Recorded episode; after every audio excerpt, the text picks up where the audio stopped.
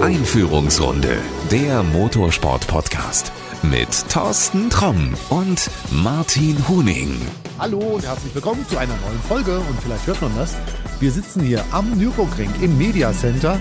Ja, wir haben Regen, also Martin hat Regen mitgebracht. Warum? Danke, ich bin wieder dafür verantwortlich, dass das Wetter hier nicht so toll ist. Hallo, du warst im Urlaub. Du hättest wenigstens Sonne mitbringen können, aber nee, das hat nicht geklappt. Du weißt ja gar nicht, ob ich im Urlaub auch gutes Wetter hatte. Deshalb kann es sein, dass ich Regen mitgebracht habe, weil ich im Urlaub auch Regen hatte. Aber nein, hatte ich nicht. Es gab auch mal Sturm und, und Regen und, und Gewitter und vielleicht auch mal Hagel. Aber grundsätzlich hatte ich im Urlaub doch recht schönes Wetter. Und ja, wir sitzen hier im Ravenol Media Center am Nürburgring. Ja, wenn du schon das Ravenol Media Center ansprichst, dann müssen wir auch noch mal über den Nürburgring reden, gleich am Anfang und die 24 Stunden. Hier ist eine Pressemitteilung auf den Tisch geflattert, da stand drauf, die 24 Stunden heißen demnächst Ravenol 24 Stunden. Die 24-Stunden-Rennen heißen demnächst ganz korrekt ADAC Ravenol 24-Stunden-Rennen. Genau, das ist die richtige Bezeichnung. Ja, es wurde jetzt bekannt gegeben. Wir sind Titelpartner und offizieller Schmierstoffpartner der Veranstaltung. Genau. Dazu muss man sagen, es gibt ein paar Änderungen am Nürburgring. Also es wird dann bei den Fahrzeugen, die beim 24-Stunden-Rennen teilnehmen, über der Startnummer der Ravenol-Schriftzug zu finden sein.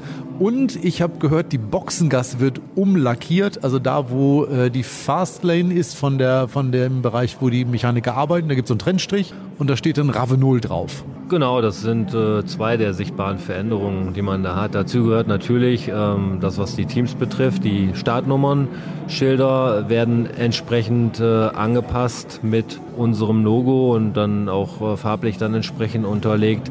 Der Lane-Streifen äh, wird auch entsprechend in Ravenol gebrandet, ähnlich wie man das von den Titelpartnern der äh, vergangenen Jahre auch äh, kennt. Ähm, über den Boxen wird Ravenol zu sehen sein. Es wird äh, Werbeschilder geben, es wird ähm, äh, Flaggen geben und ähm, natürlich die Titulierung und das dementsprechende Logo, was dann sicherlich auch in Zukunft an, an jedem Wegweiser und, und alles, was mit der Veranstaltung zu tun hat, auch unser Logo mit äh, sichtbar werden lässt. Genau. Du hast eins vergessen, weißt du was? Wo es noch drauf steht? Auf der Eintrittskarte. Zum Beispiel auch auf der Eintrittskarte, genau. Oder auf den, den Westen, die dann entsprechend von den Journalisten zu tragen sind. Also es ist, ist so, so vielfältig und äh, ja, ich freue mich darüber. Es macht die ganze Sache auch nochmal rund. Wir sind Partner des äh, Nürburgrings äh, seit langem, das Ravenel Media Center, wo wir hier sind, ähm, sichtbares Zeichen. Dann die die Boxen äh, oder die, die, die Wände an Startziel. Wir haben im Rahmen des 24-Stunden-Renns das äh, Ravenol Riesenrad stehen und äh, sind natürlich Partner äh, vieler Teams, die beim 24-Stunden-Rennen an den Start gehen und, und äh, versorgen, befüllen die mit unseren Schmierstoffen. Die, die Performance-Teams äh, äh unserer OM-Motorsportpartner sind vor Ort. Also es, es passt im Grunde einfach sehr gut zusammen alles jetzt. Wer als Teilnehmer mitfahren will, muss der in seinen Motor Ravenolöl schütten oder kann er auch mit was anderem fahren? Na gut, wenn er erfolgreich unterwegs sein will, dann kann man das einfach nur empfehlen, dass äh, er das tut. Es ist natürlich ähm, bekannt, dass gewisse Dinge nicht vorgeschrieben werden können. Ähm, gleichwohl ähm, bieten wir natürlich an, äh, das Thema ähm, ja, auch mit zu, zu bedienen. Wer also im Grunde gerne auf unsere Produkte zurückgreifen möchte und, und darf und, und da auch einen Vorteil für die Competition sieht. Ja, aber das, das kennt man ja von uns und äh, aus unserem Engagement in anderen Rennserien, dass wir da auch immer gesprächsoffen sind, logisch. Vermute jetzt mal, du wirst dann zum 24-Stunden-Rennen mit einem Tankzug anrollen, wenn die Nachfragen dann kommen, dass du die dann auch bedienen kannst. Ich glaube, die, äh, die entsprechende Versorgung findet dann immer schon rechtzeitig und vorher statt, sodass die Teams dann auch entsprechend ausgestattet dann schon hier in die Eifel reisen. Ich hätte dich so gerne im LKW gesehen, wie du dann hier mit dem Tankzug rumrangierst. Hast du überhaupt einen LKW-Führerschein? Mein lieber Thorsten, ich habe bei der Bundeswehr damals einen LKW-Führerschein gemacht und äh, Den habe ich eigentlich bis heute. Ich, ich, weiß nicht, in welcher Form man es aktivieren muss. Ich glaube, der ist, ich glaube, 2024 steht irgendwas drauf, muss ich irgendwie was machen. Genau, dann werde ich, ja genau, in meinem 50. Lebensjahr muss ich dann irgendwie noch was tun.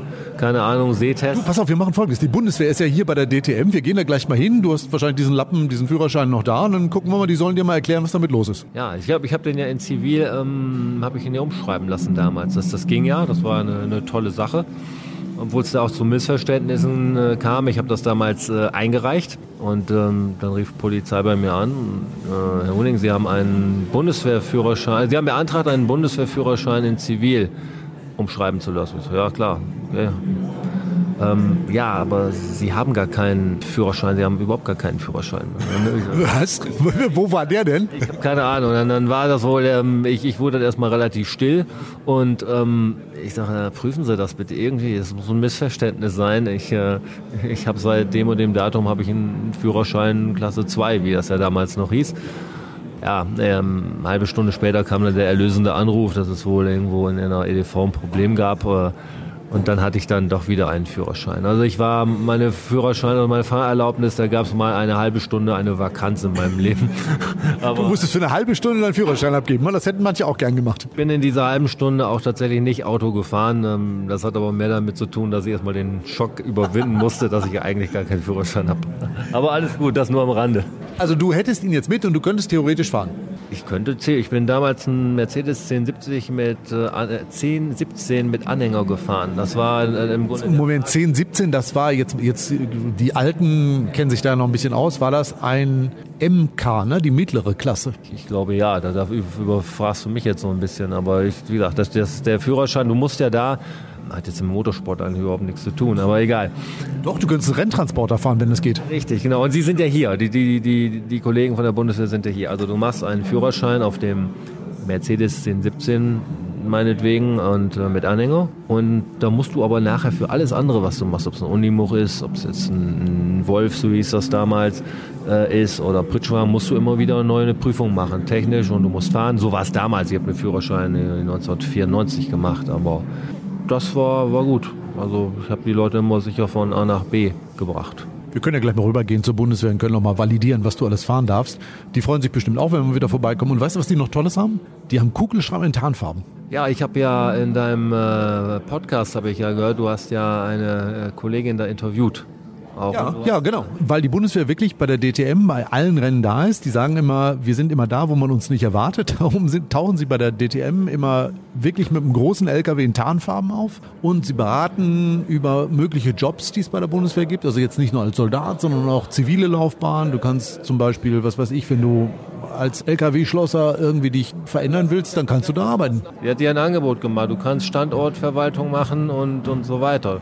Da weißt du jetzt mehr als ich. Ich dachte, ich würde eigentlich nur zum Kaffee trinken hingehen, aber äh, nee, also ich hatte auch noch nie eine Uniform an. Ja, würde dir aber wahrscheinlich stehen. Aber wie gesagt, aus, aus dem Alter bist du wahrscheinlich tatsächlich raus. Also du willst, weiß nicht, Tauglichkeitstest. Was soll das denn jetzt heißen? Wolltest du nur, weil ich 54 bin, sagen, ich bin zu alt dafür? Ja, komm, wir müssen erstmal über das Thema Tauglichkeit reden. Aber das, das führt jetzt tatsächlich zu weit. Wir sollten wieder zu unseren Kernkompetenzen zurückkommen, glaube ich. Ja, da müsste ich auch äh, Geheimnisse aus meiner medizinischen Laufbahn verraten, die, naja, ich glaube, sind jetzt verjährt, aber dann machen wir ein anderes Mal. Lieber Martin, wir reden mal über äh, Nürburgring, haben wir 24 Stunden. Stundenrennen gerade mal angesprochen. Aber es gibt ein Problem eigentlich. Also ich sehe ein Problem am Nürburgring. Am Nürburgring gibt es ja die Langstreckenmeisterschaft, die alle möglichen Namen schon getragen hat, aber es gibt eigentlich nur eine Langstreckenmeisterschaft. Und so wie das aussieht, ähm, gibt es hinter den Kulissen eine Menge Zoff. Und wenn wir Pech haben, gibt es im nächsten Jahr keine Langstreckenmeisterschaft mehr. Ja, davon war zu lesen, dass äh, keine Termine für die NLS vergeben wurden, was früher langläufiger als VLN bekannt war, teilweise heute auch noch so tituliert äh, wird. Und ähm, ja, das Ganze ist jetzt so ein bisschen noch in der Diskussion, in der, in der Schwebe. Ich persönlich habe aber äh, das Gefühl, dass der Knoten doch irgendwo zerschlagen werden wird. Ich, so, da wird irgendwo doch, glaube ich, an einer Lösung gearbeitet, dass es äh, nächstes Jahr auch abgesehen vom äh, 24-Stunden-Rennen auf dem Nürburgring äh, Langstreckenrennen gibt, die hier ausgetragen werden. Wie von wem, in welcher Form, weiß ich nicht. Der ähm, AVD, es wurde ja da announced, die, die NES, ähm, die ja, glaube ich, acht Veranstaltungen austragen soll. Somit ähm, Stand heute, Informationsstand heute, wäre es ja dann eine Serie, die stattfinden soll. Da hört es meiner Meinung nach mit der, der Information aber auch schon auf. Ich weiß nicht, äh, inwieweit sich da Teams schon committed haben oder nicht committed haben. Ich habe keine Ahnung. Wir werden noch ein bisschen was ins Land ziehen lassen müssen an Zeit, um, um wirklich zu wissen, was nächstes Jahr genau stattfinden wird und wie es genau stattfinden wird. Ich bin aber zuversichtlich, dass etwas stattfinden wird. Ja, wenn nicht, dann hätte man ein großes Problem, weil dann wäre ja der Breitensport auf dem Nürburgring mehr oder weniger tot. Ja, und das äh, wäre der Worst Case. Das wäre jetzt, sagen wir mal, für, für Nürburgring wäre es schlimm, es wäre insgesamt für den Breitensport äh, schlimm, für die, für die kleineren Teams. Das darf tatsächlich nicht passieren. Das, das würde schon eine Säule sein, die da, die da wegbricht. Ähm, und äh, da muss jetzt auch sehr rasch eine, eine Lösung äh, ran, weil es, es geht irgendwann geht's mit, mit Vorbereitungen los, ähm, Sponsoren, Akquise Sicherlich werden noch kleinere Teams, sagen wir mal, im, im, im Frühjahr nächsten Jahres noch irgendwie den einen oder anderen Sponsor kriegen. Äh, bei den ganz großen Unternehmen weiß man, dass oft die, äh, die Budgets im Herbst gestrickt werden fürs äh, Folgejahr. Und ähm, gerade darauf sollte man achten, dass da jetzt schnell eine Lösung gefunden wird. Ja, ich gehe da auch mal von aus, dass sich da irgendwas finden wird, weil ähm, alle Beteiligten sollten, glaube ich, gemerkt haben, dass es ohne nicht geht, wenn wir so eine Serie nicht haben. Ja gut, das 24-Stunden-Rennen ist nochmal da, aber diese Serie ist ja von vielen Teams auch zur Vorbereitung auf die 24 Stunden halt genutzt worden. Und wenn das wegfällt, ob das dann alles noch so funktioniert, auch um dann beim 24-Stunden-Rennen antreten zu können, genügend Sponsoren, genügend Erfahrung zu haben, mache ich mal ein Fragezeichen hinter.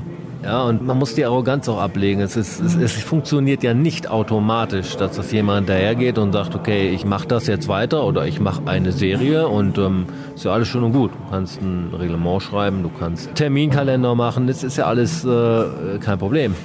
Du musst auch Leute haben, die, die da mitmachen. Ne? In, in allen Bereichen. Und dann zuletzt auch natürlich die, die Teams, die, die diesem Konzept, was auch, auch immer oder von wem auch immer, äh, müssen dem folgen und müssen sehen, dass auf einer äh, über 20 Kilometer langen Nordschleife dann auch möglichst viele Autos fahren. Was ja bislang auch ein Problem ist. Also man sieht das ja, die Starterfelder werden immer kleiner. Logisch, es wird alles teurer. Also irgendwo sind dann auch Teams einfach nicht mehr in der Lage, das zu stemmen.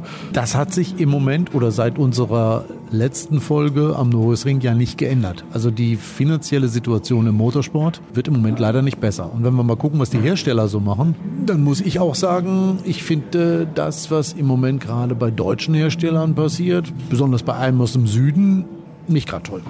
Ja, das ist, ähm, ist leider eine relativ beunruhigende Situation. Ich, äh, wenn ich weiß, auf wen du, wen du jetzt ansprichst, da. Also ganz einfach gesagt, Audi ist so weit, dass sie jetzt die Kundensportabteilung mehr oder weniger abwickeln und äh, sich nur noch auf die Formel 1 konzentrieren. Also keinen Kundensport mit dem Audi R8 mehr. Es wird einen Nachfolger nicht geben, weil es halt kein Auto gibt.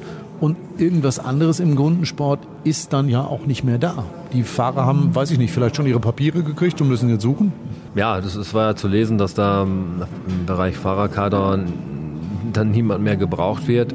Wir selber sind ja ähm, bezüglich des Audi RS3 TCR ähm, Projektpartner, also Official Supplier ähm, Audi, Audi Sport, was, was äh, Customer Racing, was, was das angeht aus Respekt vor unserem Partner äh, nehme ich da keine Stellung in der Form zu, dass ich mich anmaße, irgendwelche Entscheidungen zu bewerten, die da von wem auch immer getroffen werden. Ich, ich könnte jetzt meinetwegen für uns, also für Ravenol oder für Ravenol Motorsport äh, sprechen, dass es für uns nicht äh, funktionieren würde, wenn wir, abgesehen von der Formel 1, keinen Motorsport betreiben. Und dann du siehst, was, was hier los ist, der Bekanntheitsgrad, den unsere Marke hat, haben wir auch äh, durch die Breite. Natürlich versuche ich auch äh, eine gewisse Übersicht über das Ganze zu behalten und es nicht ausufern zu lassen, das ist ganz klar.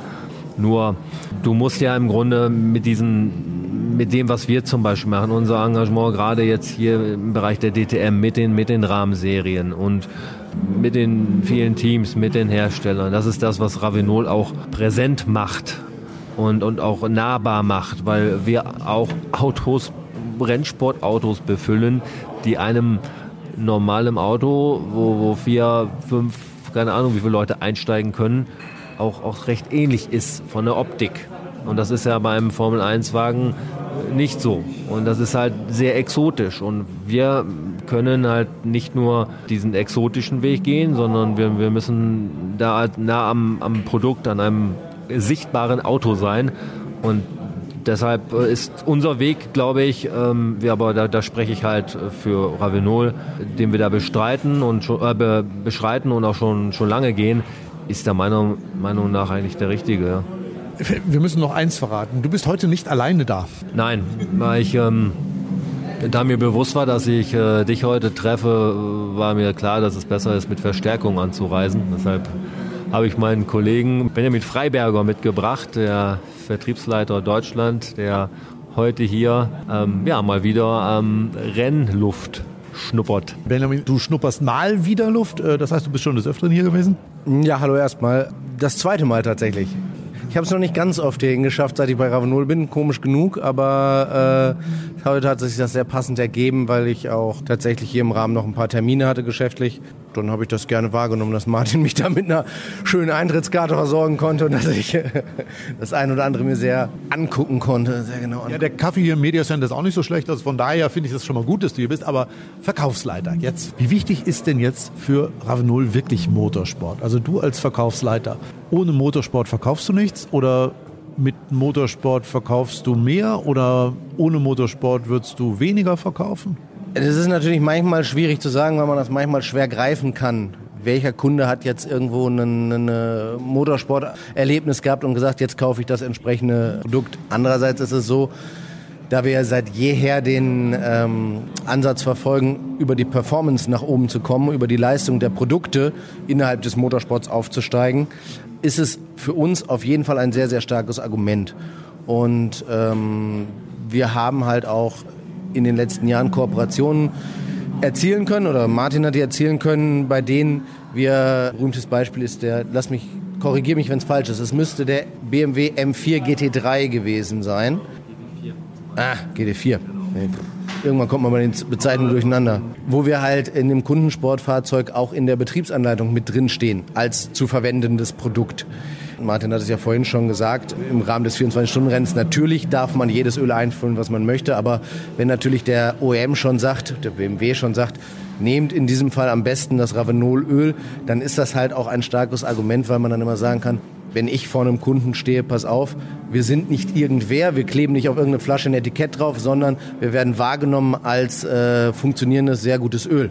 Insofern ist der Motorsport sehr wichtig für uns. Als zweites kommt natürlich dazu, dass wir hier in einem Umfeld Werbung machen oder in, uns in einem Umfeld darstellen, das immer auch mit Technik einhergeht. Jemand, der sich für den Motorsport interessiert, interessiert sich häufig auch für die Technik. Da ist es natürlich so, wenn diese Marke da immer präsent ist, geht das halt weiter. Das sickert durch. Dann werden die Produkte an sich schon positiv wahrgenommen. Wir sind ja stolz darauf und meiner Meinung nach auch zu Recht, dass wir unsere Öle auch selbst produzieren. Das heißt, für uns ist die Partnerschaft an der Stelle im Motorsport auch wichtig, weil wir natürlich von den Teams auch entsprechendes Feedback wieder in die Produktentwicklung bekommen und dann eventuelle Anpassungen vornehmen können. Die Rennautos helfen mit, das Öl für die Autos auf der Straße besser zu machen, damit die Autos auf der Straße weniger Sprit brauchen oder dass Motoren noch länger halten. Ja, im Grunde kann man das so sagen. Also man ist natürlich äh, in bestimmten Bereichen immer mal auch in der, der Entwicklung ein kleines bisschen eingeschränkt, wenn man jetzt über OEM-Freigaben nachdenkt, die relativ spezifische äh, Forderungen stellen hinsichtlich bestimmter physikalischer Kennwerte der Öle und bestimmter Leistungsparameter. Aber auch da gibt es in der Regel immer die Möglichkeit zu sagen, gibt es ein A, gibt es ein B, was man wählen kann. Wir haben ja in den letzten Jahren auch viel im Bereich vollsynthetischer Öle gemacht. Und unsere Rennsportprodukte, unsere Racingprodukte sind durchgehend voll synthetisch. Das heißt, äh, da holen wir extrem viel Informationen raus, die uns bei der Entwicklung von straßentauglichen Ölen sehr, sehr weiterhelfen. Wir haben ja auch mit Drechsler für die äh, Drechsler-Sperren schon vor vielen Jahren Entwicklungen zusammen gemacht. Und ich habe einen Kunden, der repariert Getriebe Hinterachsgetriebe und so weiter, bereitet die auf, repariert die und dann macht er das immer so, dass er seinen Kunden, wenn er das Getriebe verschickt, wenn er es repariert hat, dann packt er immer eine Flasche Öl dazu. Und er hat vor, ach, was war das? Ja, jetzt auch schon acht, neun Jahren hat er uns kennengelernt, auch über Drechsler, weil er mit dem auch eng zusammenarbeitet und hat dann unser Öl genommen. Und er sagte, vorher hattest du immer irgendwie, wenn eine Reklamation hast, immer so 10% Quote, irgendwas ist immer an den Getrieben. Und er sagte, seit er unser Öl verwendet, in dem Fall das Racing Gear Oil, seit er dem, äh, das verwendet, hat er keine Reklamation mehr gehabt. Also genau genommen hat er zwei Reklamationen gehabt, aber er konnte in beiden Fällen nachweisen, dass der Kunde selber schuld war. Also, also heißt zum, zum einen, der Kollege hat ein weniger stressiges Leben und zum anderen, die Getriebe halten länger, es geht weniger kaputt, wir verbrauchen weniger Ressourcen. Auch das, auf jeden Fall. Ja, ja, genau. Deine Lebensqualität hat sich ja auch enorm verbessert, seit du regelmäßig den Foam Cleaner benutzt. Absolut. Also ohne den käme ich auch nicht mehr klar. Ja, das gebe ich, das gebe ich zu. Aber das ist ein anderes Thema. Mich würde mal wirklich jetzt gerade interessieren, nicht was ich mit dem Cleaner alles sauber mache. Da können wir, glaube ich, mal irgendwann eine ganz eigene Folge drüber machen. Mich würde mal interessieren, viele Leute sagen ja, Motorsport ist umweltmäßig nicht gerade wirklich toll, ist dreckig, verbrennt Sprit, verbrennt viel zu viel Sprit und dann auch noch dieses Öl, das ist auch noch schwer zu entsorgen und wenn das irgendwo reinläuft, das ist ja auch nicht so gut. Wie umweltfeindlich ist denn eigentlich eure Arbeit? Oder ist eure Arbeit vielleicht genau das Gegenteil? Und ihr arbeitet daran, dass das Ganze, ich sag jetzt mal, umweltverträglicher wird? Also grundsätzlich arbeiten wir daran, dass es umweltverträglicher wird. Das hat zwei Sachen. Das eine ist, es ist so, dass ein Schmierstoff an sich, die Funktion ist ja, dass man weniger Energie benötigt, um seine jeweilige Maschine zu betreiben, in dem Fall den Verbre äh, Motor im, im, im Rennauto. Das ist ja das eine. Und das andere ist natürlich, dass man auch den Verschleißschutz erhöhen will. Das heißt, wenn man ein hochwertiges Öl verwendet, kann man notwendige Reparaturen herauszögern oder vielleicht sogar komplett vermeiden, weil das Öl schon äh, entsprechende schmierende und schützende Wirkungen hat. So, das heißt, das ist eine ganz, ganz wichtige Komponente. Deswegen, ich weiß auch, dass der Verbrennermotor jetzt nicht direkt äh, der Freund des, äh, des Umweltschützers ist. Das ist Natur der Sache. Aber ich sehe das immer so ein bisschen zweigeteilt. Ich kann ja nichts dafür, dass da das, äh, dass das äh, Benzin verbrannt wird. Aber ich sorge dafür, dass es möglichst wenig passiert, weil ich entsprechende Schmierstoffe liefere. Weil ich meine, Schmierstoffe werden wir immer brauchen, solange wir bewegliche Teile haben. Also ich sag mal, Industriemaschinen zum Beispiel brauchen ja auch Schmierstoffe. Oder äh, ganz blöd, fast jeder Fahrstuhl braucht das, weil er irgendwo äh, hydraulische Zylinder hat, die das den ganzen bewegen. Der braucht auch Schmierstoff. Das ist einfach, es, es es bleibt nicht aus. Öle werden in irgendeiner Form immer gebraucht. Wird es denn auch so sein, wenn wir nur noch mit Elektroautos unterwegs sind, dass wir da Schmierstoffe in dieser Form brauchen? Ein Elektromotor braucht nichts. Der Elektromotor selber nicht, das ist richtig. Da geht es dann eher in den Bereich Kühlung zum einen. Da ist ja, ich sag mal so, das Ende der Entwicklungsfahnenstange auch noch nicht erreicht. Da passiert ja im Moment extrem viel in dem Markt, gerade auch in der Batterietechnik. Wenn man da über Kühlung des ganzen Systems nachdenkt, weil das halt äh, eine ganz andere Hitzeentwicklung hat, dann gibt es inzwischen auch schon Forschungsbereiche, die sich damit beschäftigen, das auf einer Ölbasis zu machen, weil man halt von Öl bessere Wärmeträgereigenschaften hat als Wasser.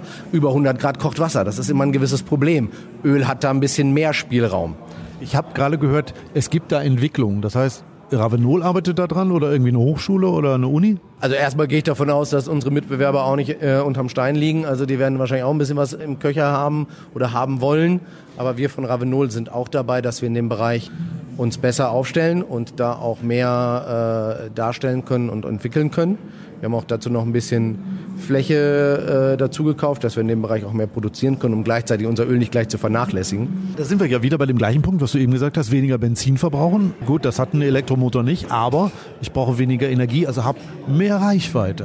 Im besten Falle ja. Was ich noch sagen wollte, ist, es gibt ja auch im, äh, man, der klassische Elektrowagen, den wir uns immer vorstellen, ist immer ein Automatikwagen, weil der ja quasi gar kein Getriebe hat.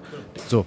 Aber auch da gibt es ja Entwicklungen, die äh, darüber nachdenken, machen wir ein Zweigang, ein Dreiganggetriebe, weil sich gewisse Übersetzungen besser darstellen lassen. Auch da wird keine Ölmenge zusammenkommen. Also das, das sind dann ein, zwei Liter Öl, die da im Zweifel mal gebraucht werden bei einem entsprechenden Fahrzeug. Aber wenn wir überlegen, wir kennen das jetzt viel von Limousinen mit Elektroantrieb oder sowas. Wenn ich dann natürlich irgendwann in einen Bereich komme, wo SUVs oder auch wirkliche Offroad-Fahrzeuge, wo die Kraftverteilung nochmal ganz anders läuft, wo vielleicht Differentiale trotzdem drin sind oder sowas, das Öl wird nicht komplett vom äh, Fahrzeug verschwinden. Es wird aber deutlich weniger sein. So fair muss man ja sein. Ne?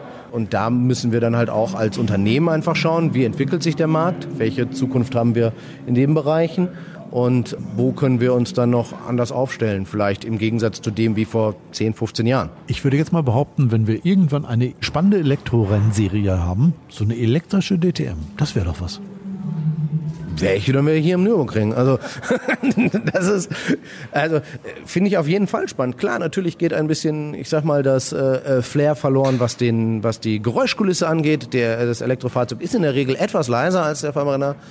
Aber ich glaube, es gibt ja viele Konzepte. Ich glaube, die Formel E hat ja auch teilweise mit Fanvoting gearbeitet und dann extra Boost und sowas. Ich glaube, da kann man ja auch äh, gewiss über Konzepte nachdenken. Und ich, man eine Rennserie, ich weiß nicht, wäre ein Tesla jetzt konkurrenzfähig zum Beispiel? Ich habe keine Ahnung. Also, pass auf, da läufst du ja bei mir voll offene Türen ein. Ich bin ja ein großer Fan einer elektrischen DTM im herkömmlichen Sinne. Also nicht das, was sich Berger da ausgedacht hat, das ist ja Mumpitz. Das war ja so ein altes Auto, was man aus der Ecke geholt hat und gesagt hat, uh, das ist jetzt ein DTM-Auto, ist scheiße. Ich ich will Serienautos. Ich will, wie du sagst, einen Tesla. Ich will einen VW ID3 oder ID4. Ich will einen Polestar. Ich will Autos, die ich kaufen kann. Die will ich sehen. Und ich glaube, wenn die Rennen spannend sind und die, die, sich wirklich gegenseitig spiegeln und Türen abfahren, dann ist es egal, ob das Ding brummt oder nicht. Ja, und also ich muss immer ganz ehrlich sagen, heute hier, ich habe ja auch wirklich viele Familien auch gesehen, die hier hinkommen, wo ich dann immer denke, bitte setzt den Kindern Kopfhörer auf, bitte setzt den Kindern Kopfhörer auf oder so. Und das ist auch ohne Witz, das ist familientauglicher tatsächlich, wenn man das elektromäßig macht. Das Event ist ein anderes, klar. Martin runzelt auch immer fies die Stirn dabei, wenn er sowas hört. Der ist ja völliger Racing-Fan, ja aber leider muss es bei dem brummen. Das habe ich, also ich habe es auch schon mehrfach versucht, ihm zu erklären, warum das geil wäre, aber ich kann das auch nachvollziehen mit dem Brummen. Das ist überhaupt gar keine Frage. Also das ist emotional auf jeden Fall auch eine andere Aufladung dahinter. Das, das will ich auch gar nicht abstreiten oder sowas. Aber ich weiß auch gar nicht, ob das konzeptionell möglich wäre. Wie wäre es denn? Ich meine, die ich weiß nicht, tanken die, bei DTM tanken doch auch nicht während, der, während des Rennens. So, das heißt, ein Reifenwechsel, einen Performance-Stop oder sowas, das kann ich auch machen, ob das ein Tesla ist oder ob das ein äh, Mercedes ist. Lass die doch in der gleichen Serie fahren. ich bin dafür, ich finde das super. Martin kriegt schon ganz graue Haare, rauft sich selbige. Warum? Ist noch nicht so deins? Ja, ich habe eben, interessant, ich habe äh, vorne im Foyer gestanden und dann vorher diese elektrische Nachwuchsserie. Muss dazu sagen, die sind mit dem Mini gefahren, ne? Genau, die, die sind mit dem Mini gefahren. Ich habe es mir angesehen, ich bekam dann Gesellschaft äh, und ich war nicht der, äh, der in dem Moment gesagt hat, oh, ich, ich, ich, ich kann es nicht hören, weil ich es nicht hören kann. ähm, es es äh, ja, war jetzt nicht so ähm, auf der auf der Beliebtheitsskala Skala ganz oben. Äh, ich, ich habe selber dazu gar nichts gesagt, aber es, es äh, waren andere Personen, die das jetzt nicht so toll fanden. Aber es ist es ist egal. Ähm, man kann ja da an dem, an dem Sound was machen, wenn man es will. Die Frage ist, wie, wie echt ist es dann noch, wenn ich dann Fake-Sound... Wenn wir uns in einige Audis äh, und VWs setzen, ja, der Sound, den du drinnen hörst, das ist auch nicht der, der aus dem Auto rauskommt. Das ist synthetisch erzeugt. Also das kann man heute vernünftig auch machen. Im Grunde geht es darum, dass es auch immer eine Sache der Gewöhnung ist. Ich meine, Lautstärke ist nicht das einzige Element des Racing, wie du schon sagst. Es geht nachher darum, wie ist die Competition auf der Strecke, wie, wie, wie hoch ist die Anzahl an abgefahrenen Spiegeln oder was, was auch immer. Der Mensch gewöhnt sich an, an viele. Das Gesamtprodukt muss einfach schlüssig sein und muss stimmen. Und dann ähm, spielt es nicht die allergrößte Rolle, ob man jetzt da einen, einen Sound hat oder, oder keinen Sound hat. Und äh, auch mir tut es dann mal äh, gut, ähm, wenn es Phasen eines Renntages gibt, wo man nichts auf die Ohren bekommt. Das ist schon, ist auch schon in Ordnung, ja. So, ich glaube, besser können wir das Ganze nicht beenden. Ich sage jetzt mal vielen Dank, Benjamin, dass du mitgekommen bist zum zweiten Mal. Wann bist du das dritte Mal dabei? Sag jetzt nicht, wenn die elektrische DTM wird. Das dauert leider noch sehr lange. Nein, wenn es sich ergibt. Also das 24-Stunden-Rennen nächstes Jahr könnte ja eine schöne Gelegenheit sein. Pflichttermin wollte ich gerade sagen. Das ist ja du, du hast ihn schon verpflichtet, er muss mit. Ist ja jetzt gesetzt.